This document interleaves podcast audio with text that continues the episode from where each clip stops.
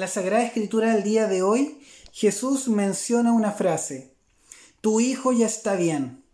La Escritura es señalada como Jesús, palabra que da vida.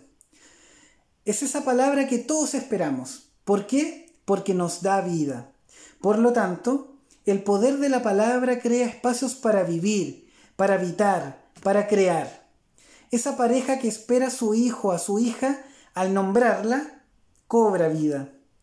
Con la palabra podemos revitalizar el alma propia y el de nuestro prójimo, pero también podemos dar muerte.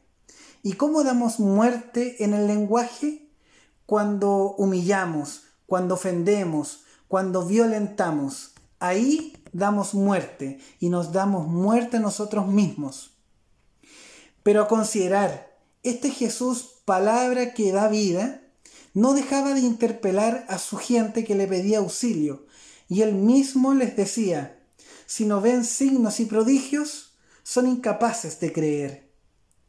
La muerte es parte de la vida, nos interpela, y para volver a nacer, morir es fundamental. El padre comprobó que la mejoría de su hijo había comenzado el mismo momento en que Jesús le había dicho, tu hijo ya está bien.